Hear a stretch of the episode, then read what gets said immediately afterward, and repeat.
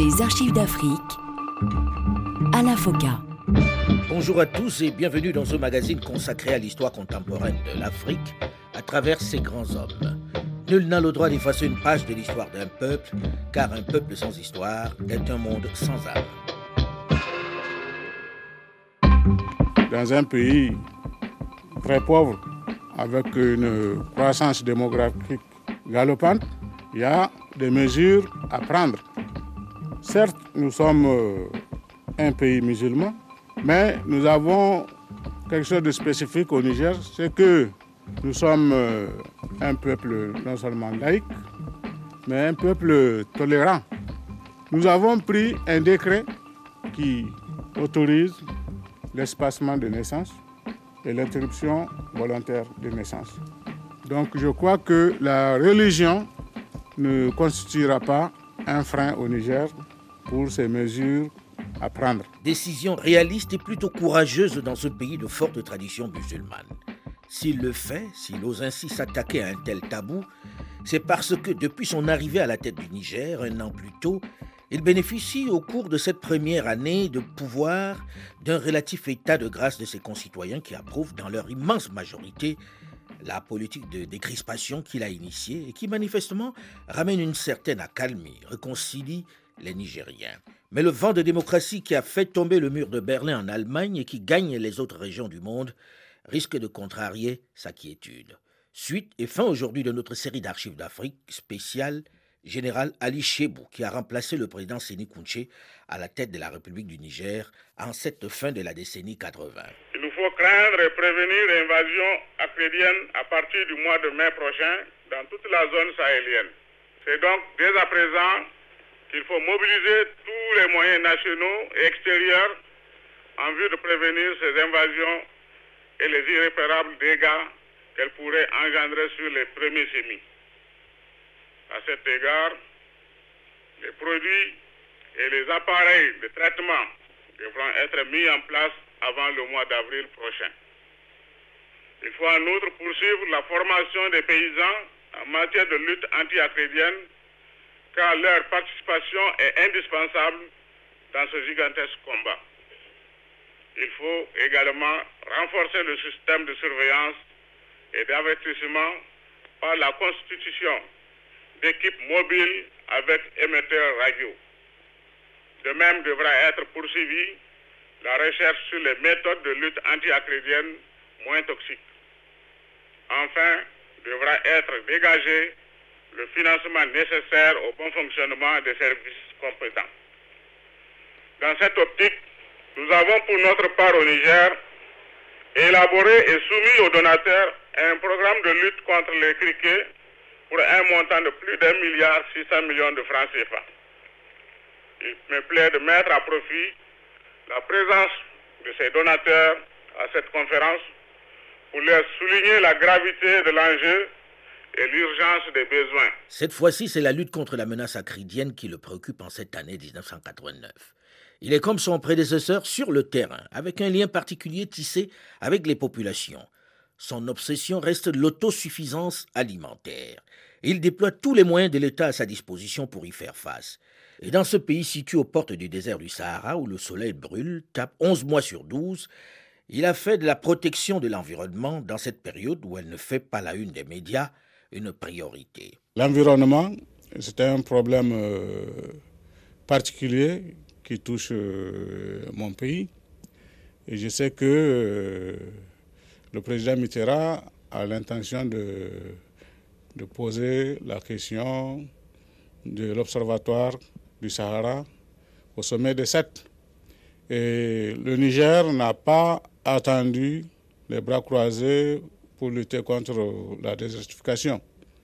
Nous avons un ministère de, de l'environnement au Niger et nous déployons tous les efforts pour lutter contre l'avancée du désert et tout. Et je suis entièrement d'accord avec euh, le président Mitterrand.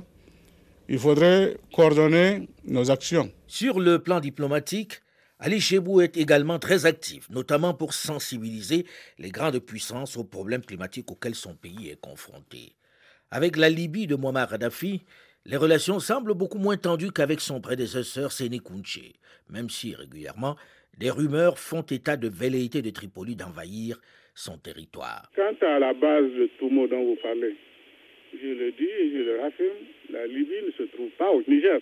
Le puits Toumo en question, c'est un puits depuis la colonisation italienne qui se trouve au Niger et dont la falaise du côté libyen surplombe ce puits. Et c'est sur cette falaise qu'il y avait un poste de guet libyen. Les Libyens se ravitaillaient au puits Toumo qui est nigérien.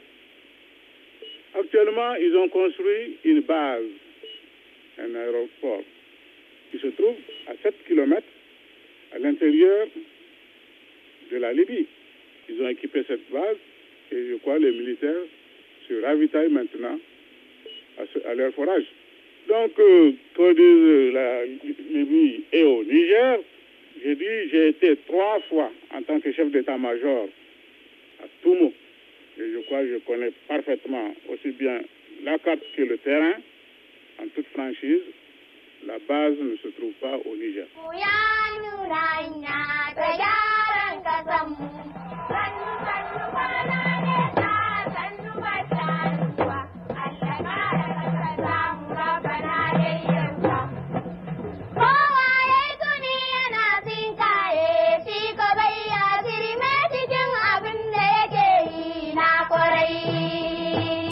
21 juin 1989 se tient en France à la Bolle le traditionnel sommet des chefs d'État de France et d'Afrique qui réunit l'ancienne métropole et les pays de ce que l'on appelait alors son précaré. Tous les chefs d'État africains, francophones, malgré ou plutôt en raison du climat politique mondial né de la chute du mur de Berlin, ont effectué le déplacement. Le président François Mitterrand, pour s'inscrire dans le sens de l'histoire, va surprendre ses homologues. Il est évident que cette aide traditionnelle, déjà ancienne, sera plus tiède en face de régimes qui se comporteraient de façon autoritaire sans accepter l'évolution vers la démocratie et qu'elle sera enthousiaste vers ceux qui franchiront ce pas avec courage et autant qu'il leur sera possible. Le président François Mitterrand conditionne donc l'aide de la France aux pays africains à la démocratisation. Une décision considérée par l'immense majorité des dirigeants africains comme une insulte. Juvenal Abiyarimana, le président du Rwanda, va l'exprimer sans détour. On nous dit, on nous parle en parlant de démocratie, comme on, on nous a parlé en parlant d'économie, comme si les peuples africains naissaient aujourd'hui. Mais les peuples africains ont toujours existé. Ils ont été transformés par le système colonial. D'ailleurs, il faut voir la part de ce système colonial dans la chute et dans l'effacement de la démocratie. nos rois, nos chefs coutumiers, nos, nos, chefs de tribu, eh bien, ils avaient le sens de la démocratie, c'est-à-dire protéger tout le monde, protéger sur ces sujets et mettre en place un processus consensuel. C'est ça la démocratie. Là, nous sommes d'accord avec ce qu'ils nous disent. Il faut un système démocratique plus profond. Mais la démocratie n'est pas une transposition. Et c'est là, justement, où nous ne sommes pas d'accord. En tout cas, le Rwanda pense que la démocratie n'est pas quelque chose d'exportable.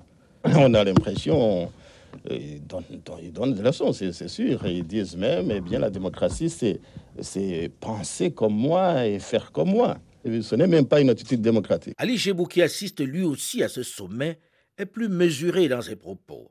Même s'il n'adhère pas totalement à cette idée, à ce modèle transposé, il promet de s'y plier. C'est dans le sens de l'histoire, dit-il. Les thèmes qui ont été abordés reflètent les réalités d'un monde en pleine mutation et traduisent les préoccupations des pays en développement. Nous avons en effet évoqué la démocratie et la crise économique qui frappe de plein fouet nos pays. Tous les chefs d'État présents ont admis la nécessité d'une ouverture politique. Certains se sont même déjà engagés dans cette voie. La conférence a cependant reconnu que l'exercice de la démocratie doit tenir compte des réalités et des spécificités de chaque pays. C'est un système de gouvernement qui se construit patiemment et dont la viabilité dépend largement de la santé de nos économies.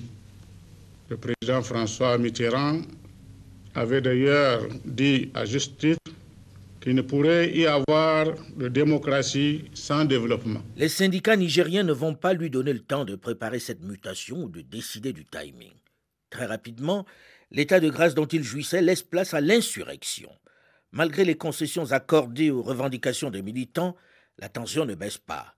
Même la promesse du multipartisme qu'il estimait jusque-là inadaptée pour le Niger ne satisfait pas les syndicalistes. À l'instant où je vous parle, euh, juste dehors, il y a les forces de l'ordre. Ce que vous entendez là, ce sont des vitres qui sont tombées. Et il y a de la grenade lacrymogène euh, un peu partout, des coups de matraque. Le coup que vous venez d'entendre, c'est une grenade lacrymogène qui a été jetée dehors. C'est une intervention, ils ont investi euh, la bourse de travail même. Voilà une poignée de syndicalistes démagogues, égarés et coupés de leur base, voudraient semer le désordre en propageant de fausses nouvelles dans le vain espoir d'assouvir des Ces fauteurs de troubles qui préfèrent la violence au dialogue constructif trouveront en face d'eux toute la rigueur de la loi et de l'autorité de l'État. J'ai donné des instructions aux ministres concernés pour que soient prises toutes les mesures pour le maintien de l'ordre public, la sécurité des personnes et de leurs biens et la continuité du service public. Acculé, bousculé, Ali Chebou ne peut que se plier aux exigences de la rue. Comme le Bénin avant lui, le Niger, où vient d'être adopté le multipartisme, va sacrifier à son tour au rituel de la conférence nationale souveraine. Le président Ali Chebou a cédé face à la rue. Et désormais, c'est dans ce cadre que l'ensemble du peuple va revisiter son histoire, va aplanir ses différends. Du moins, c'est le but, l'objectif visé. Analysant les résultats des travaux de ce comité et conformément aux orientations déjà fixées par le CESAN, j'annonce aujourd'hui notre option pour le multipartisme afin de permettre une meilleure manifestation des opinions et des sensibilités qui traversent notre pays. À cet effet, les projets d'amendement de la charte et de la Constitution seront incessamment soumis aux institutions nationales qui les apprécieront et détermineront les modalités de leur adoption.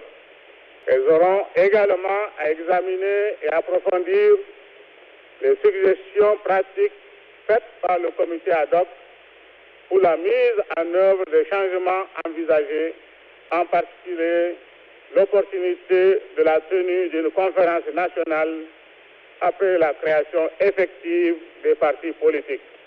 En tout état de cause, le multipartisme au Niger devra non seulement se réaliser dans le respect strict de nos textes fondamentaux, mais il devra également s'inscrire dans un cadre juridique précis garantissant sa viabilité.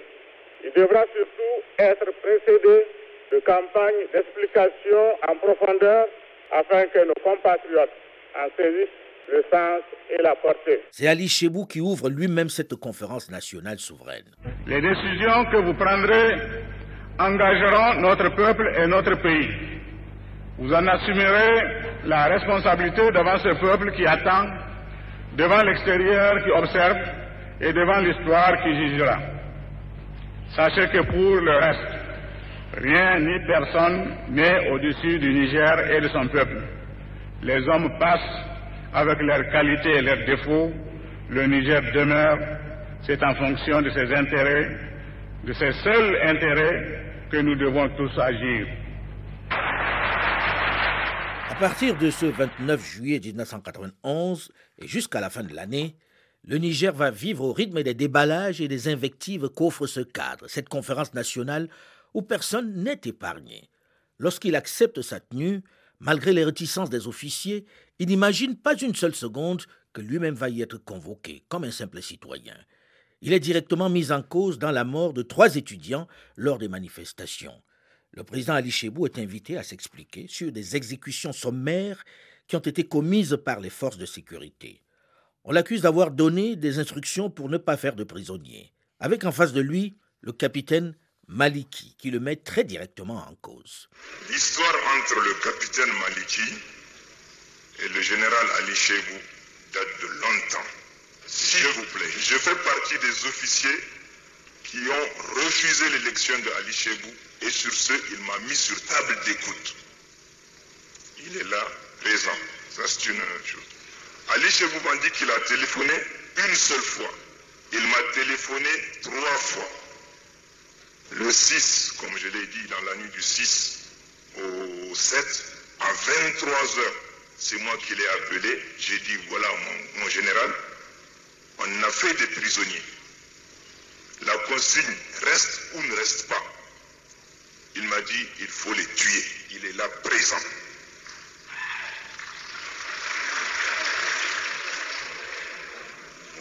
Et il a dit que pour le décès du vieux c'était un montage. Effectivement, il y en a qui ont monté pour pouvoir me sauver. J'ai refusé. J'ai décidé de dire la vérité. C'est moi qui ai logé donc la balle dans, l'oreille. Et ça, je le regrette actuellement. C'est ça que j'ai sur la conscience. Mais le reste, il n'a qu'à prendre ses responsabilités avec le chef d'état-major. Ça, je ne la prendrai pas ici.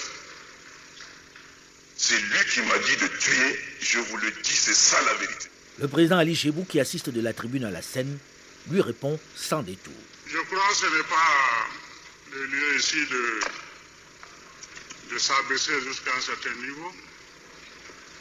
Euh, je peux vous dire simplement, je suis éclairé par l'attitude de Malik. Malik que vous avez tous entendu le jour de sa déclaration, qui disait j'ai dit de les massacrer, et qui a dit qu'il a logé une balle dans la tête, c'est pas parce qu'il cherche à sauver sa tête, et j'ai tous les renseignements, c'est hier à 21h qu'il a été manigancé et fait une déclaration là-bas. Il dit c'est la seule fois là-bas le chef de l'État et le chef d'état-major. Vous croyez que je ne suis pas renseigné ou quoi? Nidou Koudou, lieutenant à la retraite, proche collaborateur et membre de sa sécurité, il estime que les accusations contre le président sont fausses. Ça c'est faux, ça c'est faux. Voilà. Euh, en ce temps, j'étais à la gendarmerie. C'était tout simplement les, les, les, les, renseignements venaient de ce que les élèves vont sortir. Donc, il faut prévoir un service d'ordre. Et le premier service d'ordre ici au Niger, c'est d'abord la police, ensuite la gendarmerie. Quand la police est dépassée, on nous fait appel. Et le, c'est-à-dire qu'il y a eu un peu cette bavure, le fait que et l'intervention, je crois que les, les, élèves étaient déjà sur le pont, avant que la police ne soit sur le terrain. Parce que si la police avait deux choix, ou il fallait aller carrément les empêcher de sortir, ou bien ramener leur service d'ordre au niveau de l'hôpital, de pour éviter la confrontation. Bon, ils se sont rencontrés sur le pont, et bien évidemment, Hein, les autres, les uns, ils sont animés tous de, de colère. Et vous savez ce que c'est que la colère. C'est une folie momentanée. La conférence nationale souveraine au Niger va quelquefois prendre des allures de cours de récréation, comme le dira le général Ibrahim Barry Maïnassara. Mais elle va faire vaciller le régime d'Ali Chebou qui refuse de laisser les officiers y mettre un terme. Mais comment va-t-il se tirer de cette situation particulièrement délicate? Comment va-t-il procéder pour éviter la destitution que réclament les militants et les comités de la conférence nationale souveraine? Rendez-vous dans une dizaine de minutes dans la suite et la fin de cette série d'archives d'Afrique que nous lui consacrons juste après une nouvelle édition du journal sur Radio France Internationale. À très vite.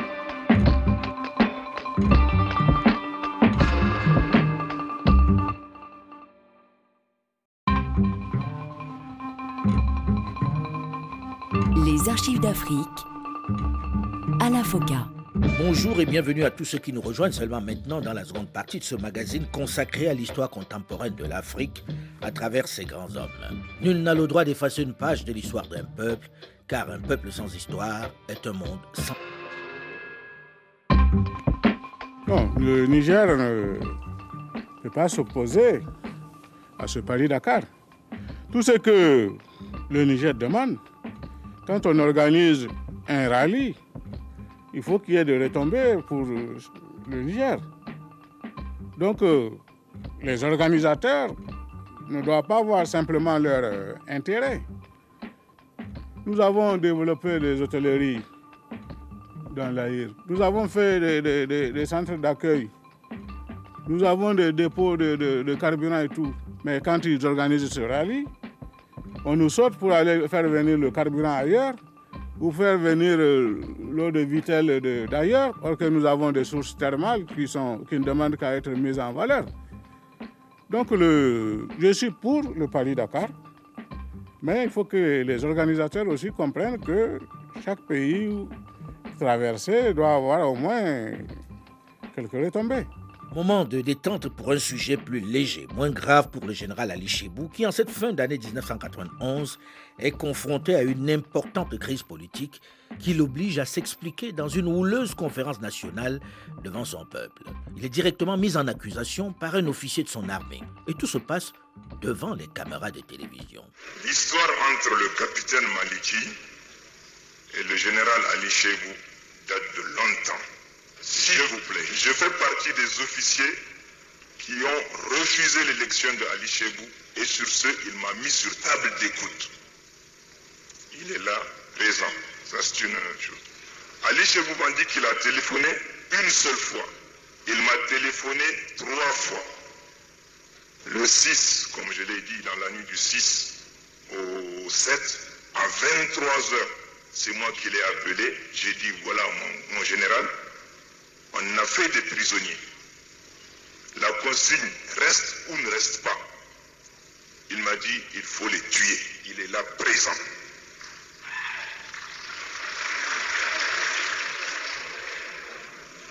Et il a dit que pour le décès du vieux Abdoumoun, c'était un montage. Effectivement, il y en a qui ont monté pour pouvoir me sauver. J'ai refusé. J'ai décidé de dire la vérité. C'est moi qui ai logé donc la balle dans, l'oreille. Et ça, je le regrette actuellement. Le président Ali Chebou, qui assiste de la tribune à la scène, lui répond sans détour. Je crois que ce n'est pas le lieu ici de, de s'abaisser jusqu'à un certain niveau.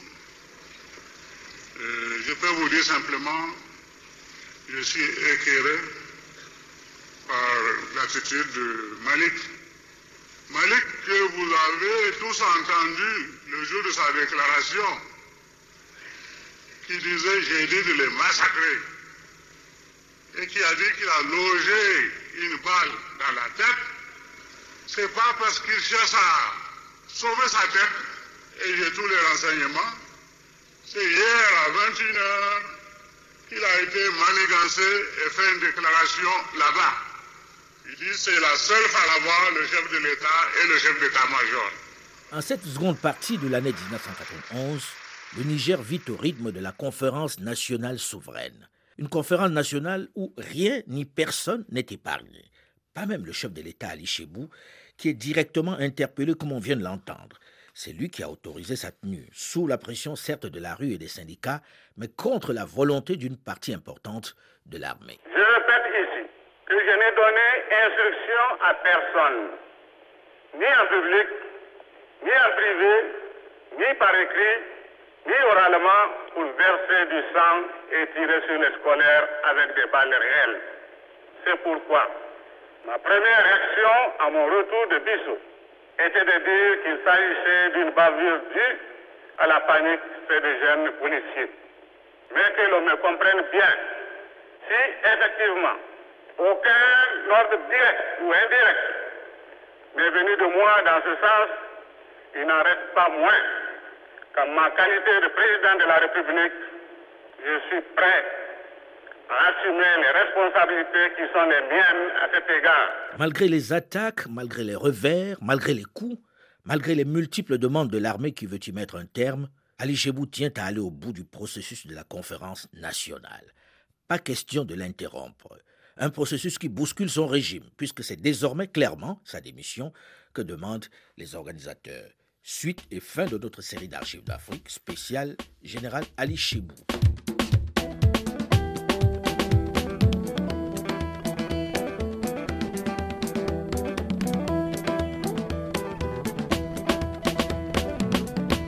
Le président du Niger, Ali Seibou, restera chef de l'État pendant les 15 mois de la période de transition.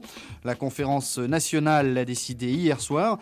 Et c'est pourtant une des commissions de cette conférence nationale qui avait demandé la démission pure et simple du président nigérien Christophe Boisbouvier. Oui, c'est la commission sur les crimes et les abus politiques, présidée par un patron de presse d'origine touareg, Abou Mahaman, qui avait proposé hier la destitution du président Ali Seibou, à cause notamment du massacre par l'armée nigérienne d'au moins 67 Touaregs à Chinta Baraden, c'était il y a un an et demi.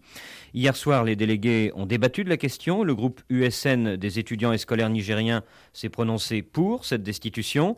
Le groupe MNSD proche du pouvoir s'est prononcé contre, bien évidemment.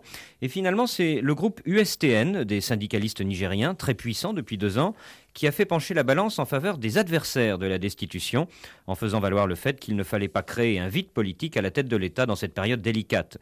Ali Seibou a donc été maintenu dans ses fonctions de chef d'État et devrait encore le rester, vous l'avez dit, pendant les 15 mois de transition qui commencent.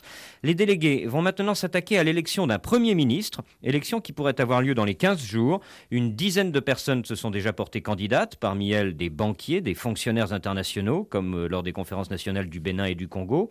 Au vu de la fragilité de la position d'Ali Seibou, le futur Premier ministre nigérien risque d'être investi de pouvoirs très importants. C'est donc un chef de l'État totalement affaibli, dépouillé de l'essentiel de ses pouvoirs, qui sort de cette conférence nationale souveraine.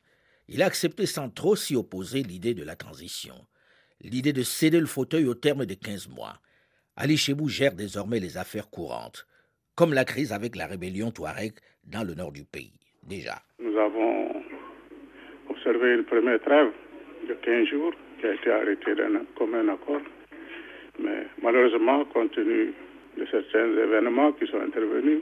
J'ai trouvé que pendant cette trêve, les deux parties n'ont pas pu prendre contact. donc euh, la rébellion nous a demandé la prolongation d'une trêve pour un mois, mais toute trêve s'arrête avec les deux parties et non pas d'une façon unilatérale. Un Premier ministre au pouvoir élargi est donc élu par la conférence nationale. Son nom, Chef Ouamadou. Je me considère comme un homme neuf dans ce pays, pas étranger. Après l'avoir quitté pendant 15 ans, euh, je me suis rendu compte que en fait l'une des causes de la situation de, crise et d'échec de développement de notre pays résidait dans une mauvaise approche, dans des mauvais choix opérationnels et économiques. En l'occurrence, euh, les décisions qui se prenaient au sommet n'associaient absolument pas les populations. Et je suis moi un adepte du développement à la base qui privilégie et donne la priorité au secteur rural et au développement de l'alimentation, euh, euh, du domaine agricole en particulier. Je suis toujours un homme qui pense que l'Afrique en général et le Niger en particulier peut se développer à sa façon, qui n'est pas nécessairement de copier le modèle et les institutions occidentales. Avec un Premier ministre investi de pouvoirs importants, le président de la République se fait plus discret. Sans être réduit à l'inauguration des chrysanthèmes, il n'a plus la main sur l'économie et les questions de sécurité. Au terme de la transition qui a duré 17 mois et demi, couronnée par une élection présidentielle à laquelle il n'était pas candidat, Ali Chebou cède le fauteuil présidentiel à Mahaman Ousmane, qui vient de remporter le suffrage face à Mamadou Tanja. À M. Tanja Mamadou et aux militants de son parti, qu'il sache que le seul vainqueur est aujourd'hui le peuple nigérien. J'assure tous mes compatriotes que je suis et demeurerai le président de tous les Nigériens et de toutes les Nigériennes. De tous ceux qui ont voté pour moi, comme de ceux qui n'ont pas voté pour moi. La profonde conviction que je partage avec l'ensemble des forces du changement et que rien de solide ne saurait se faire sans l'unité et la cohésion des Nigériens. Au-delà des divergences d'idées, de pensées et de diversité de toutes sortes, au demeurant enrichissantes. À nos frères rentrés en rébellion, qu'ils sachent qu'une page de l'histoire du Niger vient d'être tournée et nous espérons qu'ils s'associeront à l'œuvre de restauration de la paix et de reconstruction nationale. aux responsables des organes de la transition, notamment le président de la République, le président du Haut Conseil de la République et le Premier ministre, nous adressons nos vives félicitations pour avoir conduit le processus démocratique à son terme dans la sérénité. Mahamadou Issoufou, le perdant, est nommé Premier ministre. Les priorités de mon gouvernement euh, seront, sur le plan politique, de régler assez rapidement le problème de la rébellion euh, pour restaurer la paix et la sécurité euh, dans le pays, que nous considérons comme un préalable indispensable à toute action de, de, développement. Et euh, sur le plan économique, vous savez que le, Niger traverse euh, une crise financière euh, sans précédent. Vous savez qu'à la date d'aujourd'hui, nous accumulons cinq mois d'arrivée de salaire, ce qui fait un montant d'arrivée de près de 16 milliards de francs CFA. Vous savez que pratiquement depuis quelques mois, le Niger euh, ne, rembourse, plus les dettes euh, extérieures euh, et les arrivées de dettes extérieures montent à environ plus de 17 milliards de francs, CFA. Il y a également d'autres arrivées au niveau interne, que ce soit vis-à-vis des fournisseurs ou d'autres clients de l'État qui sont estimés à plus, de, à près de 14 milliards. Alors que le nouveau président et son premier ministre sont tout à leur joie, Ali Chebou, qui aurait pu stopper le processus de transition, se retire très discrètement. Dans un message d'adieu radio diffusé qu'il va qualifier lui-même de grand moment de sa vie, il rappelle aux Nigériens que leur pays n'est pas une nation accomplie, que son unité et son équilibre sont encore fragiles. Nous avons fait de notre mieux, ajoute-t-il. Il ne serait pas juste de prétendre que depuis 33 ans, le Niger n'a traîné que des casseroles et compté pour des clous. Il salue également la fin de la période de transition qui se termine, je cite, loin de l'implosion que certains avaient prédite. Lieutenant Midou Koudou, son ami et collaborateur. C'est d'ailleurs grâce à lui, hein, grâce à lui, sinon aucun officier n'aurait accepté justement le brouhaha de l'ensemble là où il y avait des partis politiques cachés euh, sous le couvert des étudiants et autres. Hein, ils savent que son esprit est tendre il aime, il aime bien la tranquillité. Alors, euh, il nous a même dit, devant moi d'ailleurs, étant proche de lui, des officiers sont venus le voir pour ne pas céder le pouvoir à, ces gens-là. Mais euh, il a dit de vive voix, ne les touchez pas, laissez-les faire. Et c'est pourquoi on l'a réduit euh, au rang d'ambassadeur, je ne sais pas, sans portefeuille. Et tout ça là, il les a laissés faire. On le convoque comme on convoque, n'est-ce pas, n'importe quel citoyen simple. Effectivement, le chef de l'État qui se retire se fait discret et est nommé au poste honorifique de grand chancelier des ordres nationaux. Mais il vit essentiellement dans son village de Wallam et peut s'adonner à la chasse qu'il affectionne tant.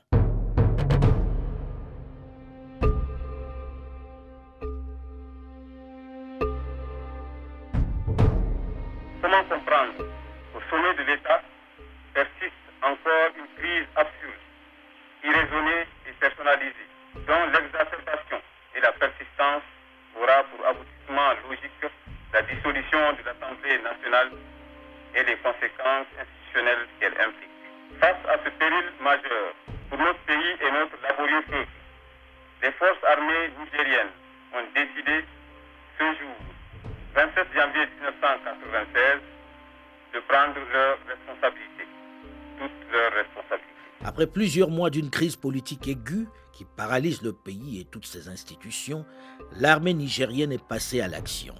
À sa tête, un certain Ibrahim Barry Maïnassara, le chef d'état-major des armées.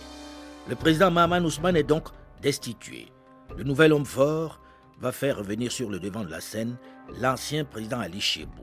Il est élu par acclamation président du comité des sages, l'un des deux organes de transition que la junte met en place pour jouer le rôle d'Assemblée nationale. Elle doit prendre fin après la tenue des élections présidentielles, législatives et locales. Son rôle est de prodiguer des conseils à la junte et au gouvernement. Il sera pendant un moment le porte-parole en somme du général Barry Maïnassara auprès des chefs d'État du Conseil de l'entente pendant la période de crise politique qui va suivre à partir de 1996. Au Niger, euh, au Niger, les autorités ont envoyé un émissaire dans les pays euh, voisins. C'est l'ancien chef de l'État, Ali Saïbou. Il est parti en tournée d'explication. Hier, il était à Ouagadougou et selon lui, euh, les syndicats nigériens sont manipulés. Écoutez-le. Ils ont voulu utiliser ce syndicat pour dire à Barré de revenir sur la décision de dissoudre la commission nationale indépendante. Il faut savoir s'ils font du syndicalisme ou s'ils font de la politique. Donc les deux robes, en tout cas, ne vont pas ensemble.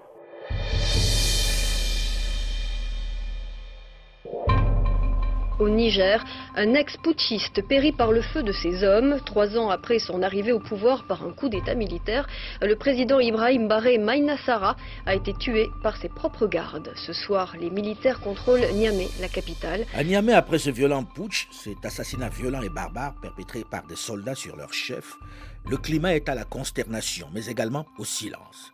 Passé cette période de trouble au Niger qui se termine par le violent assassinat d'Ibrahim Baré Maïnassara, Ali Chebou, toujours aussi discret, malade et sans argent, n'apparaît quasiment plus en public. Il vit modestement dans sa villa de Niamey, avec quelques rares déplacements en France pour des soins, du moins lorsque les nouvelles autorités veulent bien les lui payer. Il décède le 31 octobre 2011 à l'âge de 71 ans. Trois jours de deuil national sont observés. C'est l'occasion pour de nombreux Nigériens d'exprimer l'affection, le respect qu'ils lui témoignaient.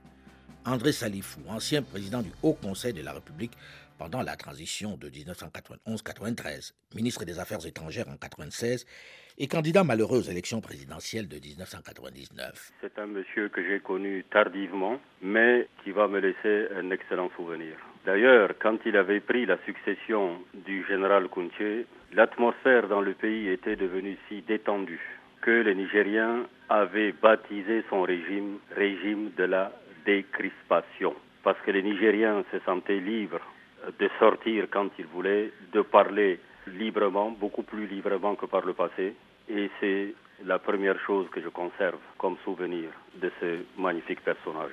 Puis il y a eu l'action qu'il a posée. Il a été ouvert aux autres. Beaucoup de gens, à commencer par les militaires qui étaient autour de lui dans les années 90, n'étaient pas du tout favorables à la convocation d'une conférence nationale. Mais il a pu s'adapter au contexte sociopolitique de l'époque. Il a laissé faire la conférence nationale. Et pour rester à, la tête du pays, dans les conditions où la conférence nationale l'avait placé, il fallait vraiment être un homme aussi doux, aussi réaliste euh, que lui. Parce que je vous dis qu'il n'avait aucun pouvoir. Incarnation de l'unité nationale, ça s'arrêtait là. C'est par ce bilan qui reflète, il faut le reconnaître, l'idée que la majorité des Nigériens gardent de lui que se termine cette série d'archives d'Afrique que nous lui consacrons. Vous pouvez évidemment réécouter cette émission et toute la série sur le site de RFI à la rubrique podcast ou sur le site archivesdafrique.com ou tout simplement sur votre téléphone portable en téléchargeant gratuitement l'application Archives d'Afrique sur iOS ou sur Google Play. Vous pouvez également réagir comme vous le faites sur notre page Facebook. Delphine Michaud, Olivier Raoul et Alain Foucault, nous vous donnons quant à nous rendez-vous la semaine prochaine, même heure, même fréquence, pour aller à la découverte d'un autre personnage marquant de l'histoire contemporaine de l'Afrique. Dans un instant, une nouvelle édition du journal sur Radio France International. Restez à l'écoute et à très vite.